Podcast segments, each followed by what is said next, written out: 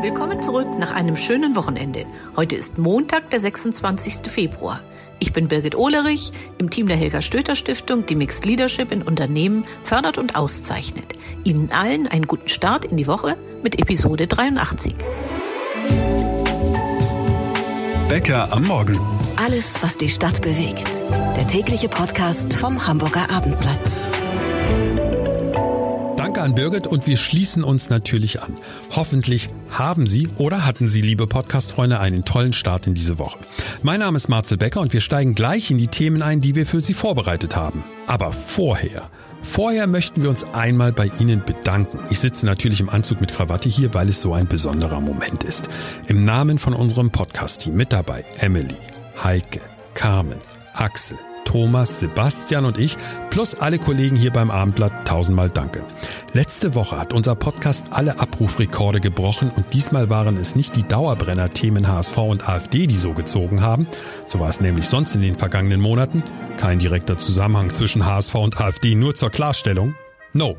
Das Thema, welches Hamburg richtig bewegt oder vielleicht immer noch bewegt, die Freigabe von Cannabis. Am Freitag war die Abstimmung im Bundestag und die Mehrheit hat Ja zu dem Gesetz gesagt. Aber was sagen eigentlich die Menschen, die sich täglich mit Dealern und Abhängigen rumschlagen? Also von Amts wegen.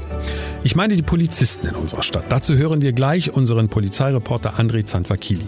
Sie kennen den Mann. Offene Worte garantiert. Außerdem der Schandfleck in Altona. Der Übergang von dem alten Mieter McDonalds zum neuen Mieter Lidl klappt nicht. Was steckt hinter der Geschichte? Die Details gleich. Und dann gehen wir in den aktuellen Rebellenstadtteil. Kann ja nicht die Schanze sein, denn da knallt es eher am 1. Mai. Wir meinen die an sich so idyllischen Elbvororte. Dort gibt es richtig Stress wegen einer geplanten Baustelle in der Reventlow-Straße. Die Anwohner gehen auf die Barrikaden. Wer bekommt den ganzen Frust direkt ab? Die Bezirksamtsleiterin von Altona, Stefanie von Berg. In wenigen Sekunden ist sie bei uns im Interview. Denn das ist der Einstieg in unsere heutige Episode. Also wer in den Elbvororten wohnt, aber nicht nur dort, einmal einen Kaffee holen und sich entspannt an den Küchentisch setzen. Wir starten jetzt. 700 Meter Baustelle in der Reventlow-Straße. Mittlerweile geht es gar nicht mehr um diese im Gesamtkontext bedeutungslose Baustelle, sondern hier ist möglicherweise bei einem großen Teil der Anwohner die berühmte rote Linie überschritten. Aber was soll die Politik machen? Schließlich hat sie sich den fahrradfreundlichen Straßenausbau bzw. Umbau fest vorgenommen. Und ein Teil der Einwohner dort möchte das auch genauso umgesetzt sehen, der andere Teil eben nicht. Die regelmäßigen Hörer von Becker am Morgen kennen die Geschichte rauf und runter. Im Zentrum des Streits steht die Bezirksamtsleiterin Stefanie von Berg. Wir sagen, Guten Morgen nach Altona. Frau von Berg, herzlich willkommen. Zum Warmwerden erstmal die Frage, wie fühlen Sie sich aktuell? Oh, urlaubsreif. Kann ich mir ja. vorstellen. Ist ja ordentlich was los. Hätten Sie gedacht, dass so sieben, also das ist ja mittlerweile auch so eine Art Symbol bei der, bei der Diskussion, dass 700 Meter Baustelle so einen großen Aufstand verursachen können? Auch doch, ja, das ist, äh, es überrascht mich jetzt nicht. Also es ist, es ist ja immer gut, ein gutes Erwartungsmanagement zu haben. Und ähm, also in der Stärke hätte ich es nicht gedacht. Ähm, auch gerade einfach von der Lage her liegt ja nicht direkt vor der Waldstraße, sondern weiter südlich. Aber ich meine, ich bin ja lange genug in diesem Geschäft sozusagen drin, um zu wissen, dass auch kleine Dinge zu sehr großer Aufregung führen können. Für alle, die vielleicht sagen, ja, ich weiß Weidstraße, ich kenne den Bahnhof, ich glaube, ich kenne auch die Straße, aber ich fahre da nicht jeden Tag lang. Da gibt es einen Fahrradweg. Den gibt es ja. Also es ist zumindest für Fahrradfahrer dort irgendwas so mit einer Linie, abgezeichnet. Was wollen Sie genau dort ändern? Woran entzündet sich die Diskussion? Naja, es ist so, dass äh, tatsächlich äh, das keine sichere sichere Möglichkeit ist, dort lang zu fahren. Und es ist halt ein Teil der, ein ganz entscheidender Teil der sogenannten Veloroute 1, Teil des Senatsprogramms. Und ähm, wir haben diese ganzen Teilabschnitte auf unseren Velorouten mit unterschiedlichen Farben hinterlegt. Grün ist für alles Chico, alles super.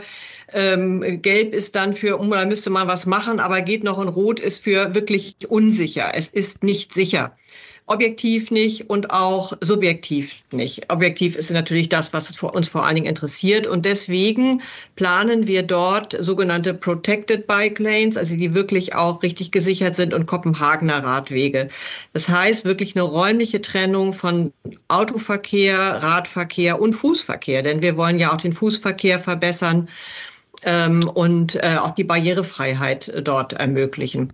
Und zudem planen wir auch noch eine, die Busbeschleunigung dort auch umzusetzen. Aber es geht tatsächlich darum, wenn, weil Sie ja jetzt das Beispiel, da ist ein aufgemalter Streifen. Es geht ganz entscheidend auch darum, diesen großen Teil der Veloroute 1 wirklich sicher zu machen. Nicht nice to have, sondern must have. Okay, also was ich total nachvollziehen kann, ist in dem Moment ich, ich sag das mal, ich bin eher Autofahrer als Radfahrer und ich habe auch oft natürlich das Problem, dass ich denke, Alter, ich komme den Fahrradfahrern ziemlich nah, die kommen mir nah, irgendwie ist das nicht so sicher. Ach, können wir sofort einen Haken dran machen, gar keine Frage.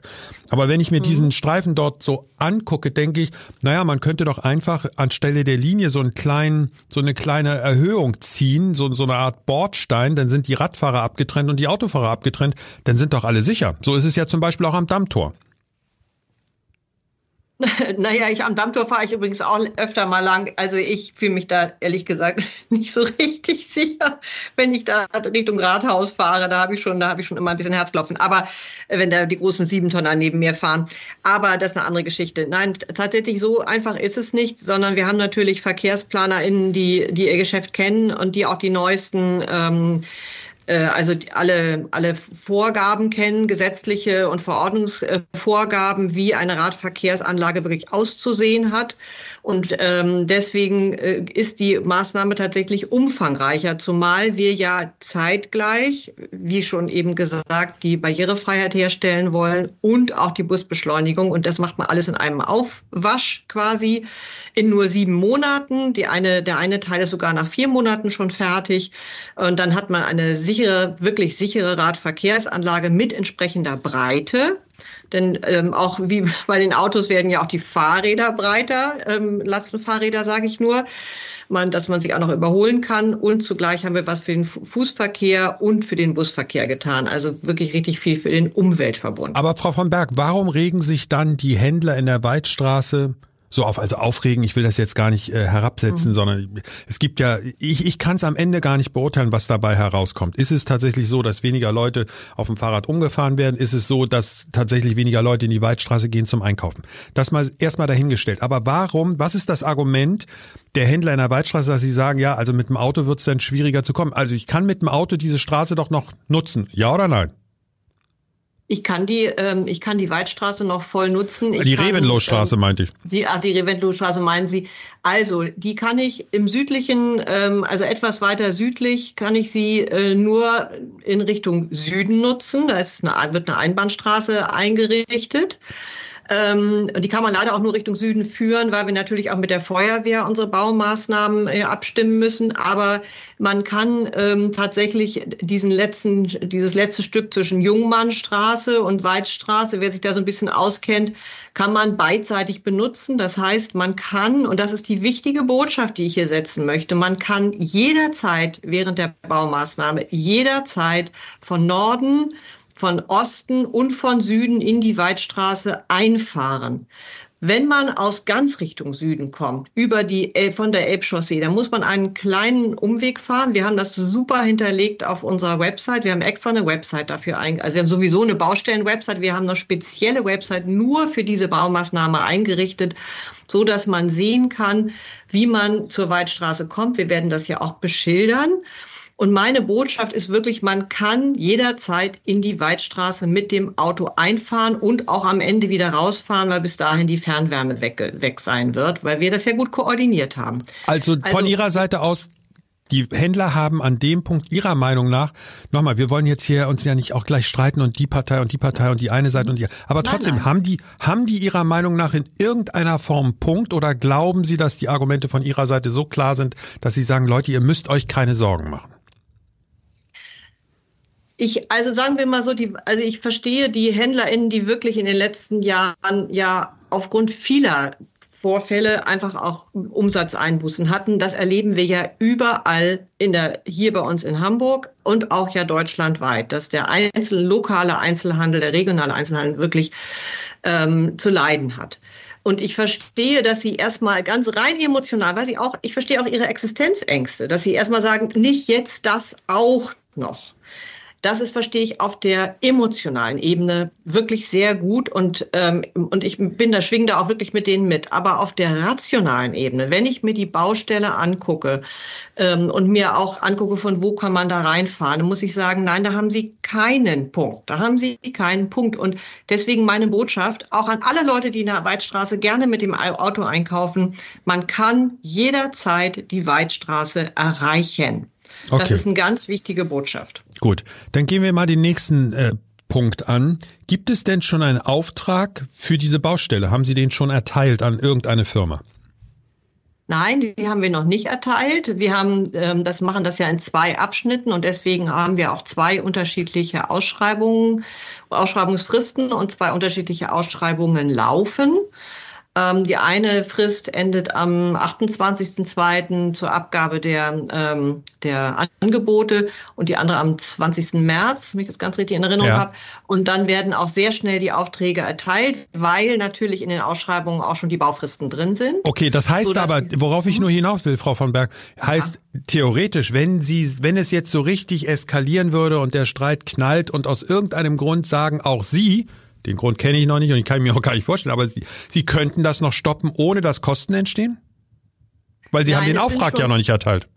Ja, aber man muss wissen, dass so, so, eine Planung ja nicht eben von jetzt auf gleich erfolgt. Wir sind, haben jetzt sieben Jahre Planung hinter uns und wir haben schon äh, Projektsteuerungs- und Planungskosten von über einer Million Euro Fremdvergabe ähm, schon, ähm, schon gehabt. Also die sind schon verausgabt.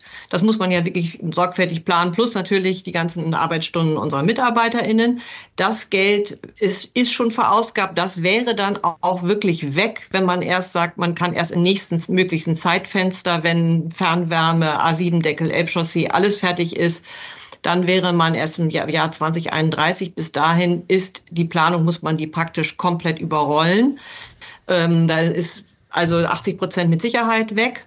Ähm, und ähm, das ist der eine Teil, der dann wirklich an Kosten ähm, erzeugt worden wäre, wo Steuergelder wirklich verschwendet wären. Und der andere Teil ist, ähm, die Firmen, die sich jetzt auf diese Ausschreibung bewerben, ähm, oder Angebote erstellen, die haben dann einen Anspruch auf Schadensersatz, wenn wir das stoppen, weil sie ja Arbeit investiert haben. Ähm, da steht ihnen, stehen ihnen noch Schadensersatzansprüche dann auch zu. Soweit Teil 1 unseres Deep Talks mit Stefanie von Berg. Morgen dann bei uns. Was macht sie eigentlich, wenn die Bezirksversammlung am Donnerstag den Beschluss fasst, die Bauarbeiten zu stoppen? Und das ist aktuell nicht unwahrscheinlich. Bloß, die Bezirksamtsleiterin wäre nicht an den Beschluss gebunden. Aber ist das taktisch klug und fliegt ihr das Ding da nicht endgültig um die Ohren? Und die Geschichte nimmt noch mehr Fahrt auf. Es ist eine weitere Baustelle genau dort vor Ort geplant. Was sagt Stefanie von Berg zum Stichwort Baustelle Ebertallee? Wie auch immer, das Interview ist für Sie kein Spaziergang. Morgen also, wie gesagt, Teil 2. Der Traum aller Kiffer ist wahr geworden. Der Bundestag hat am Freitag den Weg für die Legalisierung von Cannabis freigeräumt. Ab dem 1. April ist es soweit. Nur mal nebenbei, kann ein Gesetz ein Erfolg werden, welches ausgerechnet am 1. April in Kraft tritt? Okay, vielleicht zu sehr um die Ecke gedacht. Wie wird dieses Gesetz eigentlich, ich sag mal, vom Bodenpersonal gesehen? Was sagt die Polizei dazu? Also die Beamten, die Menschen, die sich täglich im Job mit diesem Problem rumschlagen müssen. Stichwort Drogenhandel und entsprechende Auswüchse. Einer, der ganz nah dran ist, Abendblatt Polizeireporter André Zandvakili. Einer der Hauptgründe für diese Regelung, André. Entkriminalisierung von dem sogenannten normalen Bürger. Ist jetzt das neue Gesetz für die Polizisten ein Glücksfall oder was sagst du? Sind sie eher skeptisch? Also ich habe noch keinen gehört, der diese Meinung teilt, dass das alles besser wird. Gerade bei der Polizei sieht man das so, dass es demnächst deutlich schwieriger wird, dort überhaupt die Regularien festzustellen. Da sind ja, sag ich mal, so, so wässerige Begleitregeln, für das Ganze, dass man da wohl Schwierigkeiten in der praktischen Umsetzung haben wird. Also das ist wirklich so ein Gesetz, wo man sich fragt, hat das irgendjemand zu Ende gedacht? Was ist denn der Punkt, wo es nicht zu Ende gedacht wurde? Naja, ich muss ja nun erstmal gucken, äh, ist es legal angebautes Marihuana oder ist es illegal importiertes Marihuana? Wer soll das sehen? Soll, ne, wer soll das sehen? Muss ich mit dem Zollstock denn um Kindergärten rumlaufen, um zu gucken, ob die Leute in der Zone sind, in der man es nicht darf oder nicht? Also das sind ja alles Sachen, die so überhaupt, wenn man sich das mal praktisch vorstellt, völlig daneben sind. Aber ist denn die Konsequenz jetzt daraus, dass wir sagen, wir brauchen mehr Beamte, weil der Aufwand ist höher oder sagen die, ist eh egal, wir werden es nicht in den Griff kriegen? Also ich habe auch noch keinen gehört, daran, der daran glaubt, dass man das in den Griff bekommt, sondern und mehr Beamte, das ist ja so ein, so ein, so ein blödsinniger, so eine blödsinnige Forderung, die denn viele haben. Äh, dann habe ich nur da irgendwie irgendwelche Haschkontrollen im Umfeld von irgendwelchen Kindergärten oder guck, ob die Leute im Garten das richtig anbauen. Das ist doch alles Murks. Das sind doch, das sind doch alles Gesetze, die man zwar irgendwie aus irgendwelchen Gründen macht, äh, aber überhaupt nicht, überhaupt nicht die Umsetzung kennt. Wir hatten das ja ganz klar auch so ein Problem bei der Kinderpornografie. Nicht? Da ist man vom grünen Tisch aus losgegangen und hat das zum Verbrechenstatbestand gemacht und hat dann festgestellt, die meisten, die wir erwischen, sind Kinder und Jugendliche, die sich irgendwelche Nacktfotos gegenseitig schicken und äh, hat dann wahnsinnig viel Kinder kriminalisiert und musste dann nachbessern. Äh, bei dem Ding ist das noch schlimmer. Nun unterstellen wir doch aber mal, dass diejenigen, die Politiker, die sich damit beschäftigt haben, die Fachleute, dass die zumindest doch einen Punkt richtig erkannt haben. So wie es bisher lief, konnte es nicht weitergehen. Nur haben sie sich scheinbar von deiner Warte aus, und du gibst das wieder, was du aus Kreisen der Polizei gehört hast, für die falsche Variante entschieden. Was wäre denn eine bessere Variante? Was hätten sie denn deiner Meinung nach anpacken müssen? Was müsste in so einem Gesetz drinstehen? Also erstmal gleich zum Eingang. Politiker und Fachleute, das ist nicht zwingend eine Sache. Ich glaube, solche Dinge sind sehr ideologisch geleitet. Nicht? Es, ist ja, es ist ja das Ende eines langen Mühlens um die Legalisierung von Marihuana. Das ist so ein Lieblingsprojekt, das möchte man dann unbedingt durchziehen. Das ist dann auch so ein Signal in die eigene Community. Und ich glaube, da ist es dann auch relativ wurscht, äh, was links und rechts passiert. Und das ist genau das Problem, das man dann haben wird.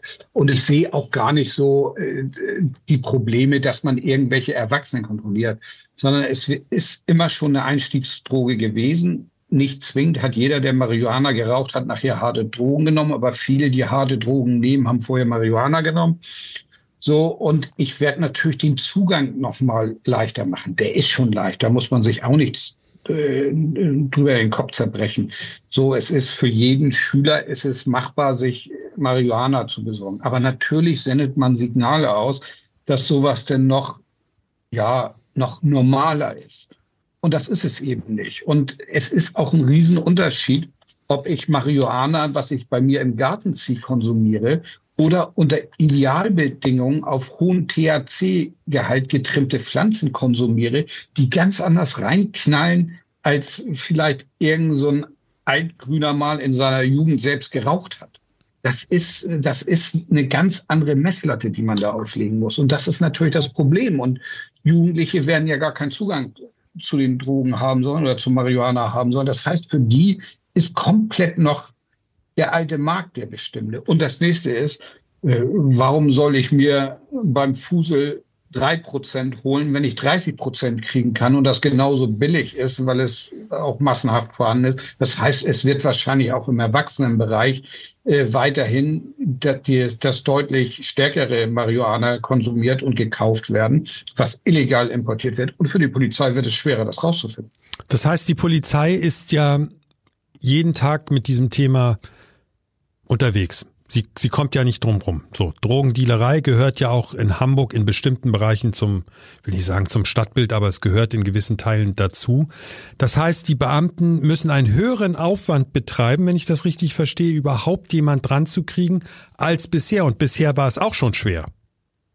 Ja, man muss schon fast hellseherische Fähigkeiten haben, glaube ich, wenn man das tatsächlich in der Praxis umsetzen will. Weil äh, wie soll ich jemanden, der erwachsen ist, denn nachweisen, dass das illegal erworbenes Cannabis ist, wenn der da ein paar Gramm in der Tasche hat? Also das wird viel schwieriger.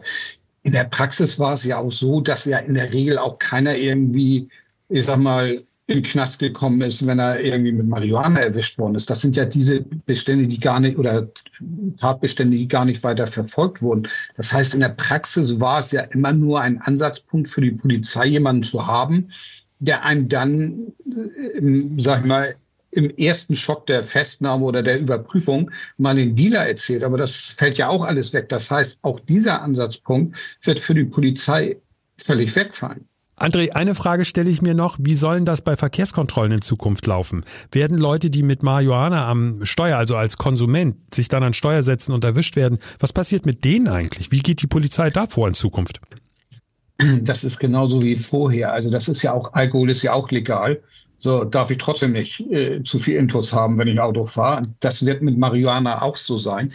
Äh, das sieht man aber genau an diesem Beispiel, wie schlecht dieses Gesetz zusammengezimmert ist, weil man hat überhaupt gar keine ja, Werte festgelegt, ab denen der THC-Gehalt im Blut oder der Gehalt des Wirkstoffs im Blut äh, als zu hoch bewertet wird, sondern die Polizei muss sich da irgendwie mit bisheriger Rechtsprechung äh, zu längst schlawinern. Aber man hat ja eigentlich nicht wie ein Promillewert. Knaller hat gesagt, ab diesem Wert ist es im Straßenverkehr eine Ordnungswidrigkeit oder eine Straftat. Fehlt völlig. Was man auch völlig außen vor hat, ist, äh, ich kann mir vorstellen, dass es in einigen Ländern geht, dass man Cut kaut und ab 15 Uhr dösig in der Sonne sitzt. Aber wir sind hier ein Land, wo auch Leute arbeiten, die bedienen Maschinen, die fahren Busse, die machen irgendwelche äh, wichtigen Sachen, wo ich als Dritter auch betroffen bin, wenn die Mist bauen. So, das heißt, ich werde in diesem ganzen Sektor auch Leute vermehrt haben, die sowas konsumiert haben und dann ja sich an Geräte, an Maschinen, Arbeitskollege, der sich an in Bagger setzt und damit dann über die Baustelle schrubbt und der ist bekifft. Das wäre nicht mein Traum als Bauarbeiter. Da haben wir wieder vieles zum Nachdenken. Am Ende müssen wir wohl erstmal abwarten, was passiert, wenn das Gesetz in Kraft tritt. Und wir drücken der Polizei die Daumen und uns auch, dass die befürchteten Auswirkungen in diesem Ausmaß nicht eintreten. Danke an unseren Polizeireporter André Zandvakini. Dieses Gebäude kennt jeder, der mit dem Auto durch Altona fährt oder aber jeder Fahrgast, der am Bahnhof Altona ein- oder aussteigt. Ein ziemlich hässliches Bauwerk mit vielen Streben und auf den ersten Blick verrostet und runtergerockt. Früher war McDonald's in dem Gebäude, jetzt steht es leer. Aber das soll eigentlich gar nicht so sein, denn es gibt offiziell einen Mieter. Unser Lokalreporter Alexander Berthold, was ist da los? Ja, wie du gesagt hast, 43 äh, Jahre lang war es äh, die Heimat des Cheeseburgers sozusagen. ähm, und dann ist der Mietvertrag ausgelaufen, McDonald's ist da rausgegangen und entstand das Ding quasi seit Ende 2022 leer. Es wurde dann Mieter gesucht, der wurde letzten September gefunden. Wir haben dann exklusiv berichtet, dass Lidl sich die äh, Fläche gesichert hat. Keine Ahnung, was die damit vorhatten. Die halten sich sehr bedeckt, aber seitdem ist halt gar nichts passiert. Und äh, das ärgert Bezirkspolitiker, das ärgert die Leute, weil das verkommt so ein bisschen zu so einem Schandfleck. Ja, dieses Wort Schandfleck sind wir ja oft und auch gern schnell ähm, zur Hand, dieses Wort zu benutzen, aber das Ding ist ja so oder so. Also ich finde es einfach, darf ich das sagen, hässlich. Es ist pottenhässlich, das sehen viele Politiker auch so, die hätten das Ding am liebsten platt gemacht und was den Platz anders genutzt. Aber es ist nun mal so, dass Lidl sich das jetzt gesichert hat. Und der Vermieter Sprinkenhof, die städtische äh, Gesellschaft, die guckt da natürlich jetzt auch genau hin. Die sind auch nicht so richtig begeistert, äh, dass da bis dato nichts passiert ist. Also im September letzten Jahres haben die das Zum 1. September haben mhm. sie es angemietet. So, jetzt gehen wir mal die Monate September, Oktober, na, also ein halbes Jahr jetzt ungefähr, wenn man mal großzügig ist. Ähm, ist das vielleicht normal, dass es so lange dauert oder hat Lidl das Ding gemietet und hat überhaupt gar keine Ahnung, was sie da machen wollen? Ja, der Verdacht drängt sich so ein bisschen auf, dass sie sich dieses Stück, Filetstück ist es ja in dem Sinne nicht, aber es ist natürlich an einem prägnanten Platz. Ja, die Lage ist mega. Ähm, gesichert haben und jetzt überlegen, was sie damit machen wollen. Ich habe Lidl natürlich nochmal konfrontiert, ja. was sie damit vorhaben. äh, das Lustige ist, ich habe eine Copy-Paste-Antwort äh, von vor einem halben Nein, Jahr bekommen. Echt? Ja, fast genau auf den Wortlaut. Und ähm, wie gesagt, die hatten sich sehr bedeckt und. Ja, man könnte auch sagen, die Kommunikation ist schlecht.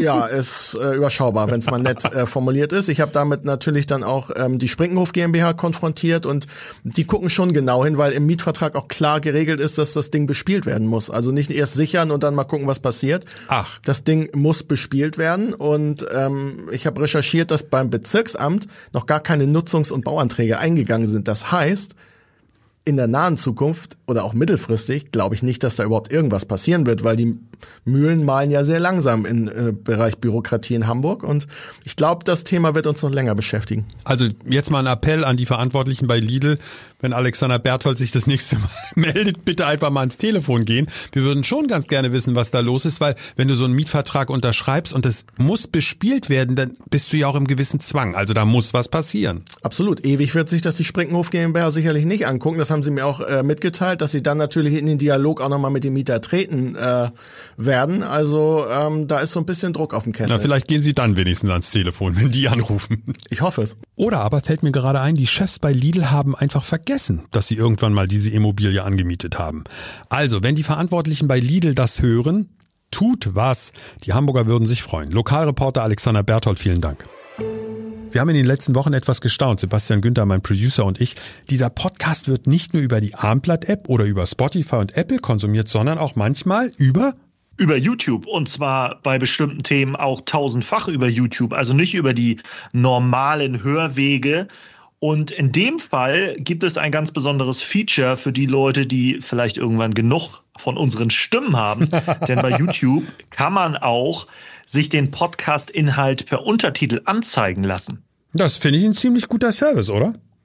Absolut. Also das ist ja ganz nett, wenn man sagt, nach zehn Tagen Bäcker in Folge am Morgen, dann möchte man Bäcker nicht hören, sondern nur lesen, dann kann man das tun. Ja. Also ich muss sagen, ich nutze den Service natürlich täglich, weil ich so viel von dir höre immer, dass ich es sehr angenehm finde, es auch mal nicht zu tun. So, das beenden wir jetzt mal. Episode 83 ist zu Ende. Wir hatten heute ausführlich die Themen Streit in den Elbvororten, das neue Cannabisgesetz sowie das ungenutzte hässliche Gebäude vor dem Bahnhof Altona. Und nochmal der Appell an Lidl kümmert euch. Und was ist sonst noch wichtig für unsere Stadt? Hier ist unser Nachrichtenüberblick und Sebastian und Marcel sagen bis morgen und bye bye. Der Hamburg Nachrichtenüberblick bei Becker am Morgen. Ich bin Holger Dilk. Schönen guten Morgen. Tausende Menschen sind am Nachmittag durch die Hamburger Innenstadt gezogen, um für Demokratie und gegen Rechtsextremismus zu demonstrieren. Start war am Mittag am Dammtor. Die Polizei spricht von 50 bis 60.000 Menschen. Auch in anderen deutschen Städten gab es ähnliche Veranstaltungen, so etwa in Kiel, in Lübeck oder auch in Dresden. Verdi ruft ab heute zu einem fünftägigen Streik bei den privaten Busunternehmen in Schleswig-Holstein auf. Und das sorgt auch für Probleme im Hamburger Speckgürtel. Zum Beispiel gibt es in Ahrensburg Ausfälle im Stadtverkehr und bei den Schulbussen. Vor dem Hamburger Landgericht fällt heute das Urteil im Prozess um einen gewaltigen Drogenschmuggel von Peru nach Hamburg. Die beiden Angeklagten sollen den Schmuggel organisiert haben. Die 2,3 Tonnen Kokain waren versteckt in einem Container mit Dosenspargel. Gelungenes Debüt für Steffen Baumgart als HSV-Trainer. Hamburg schlug Elversberg mit 1 zu 0. Damit festigt der HSV in der Zweitligatabelle den Aufstiegsrelegationsplatz 3. Ein Podcast von Funke. Weitere Podcasts vom Hamburger Abendblatt finden Sie in unserer Abendblatt Podcast App und auf abendblatt/podcast.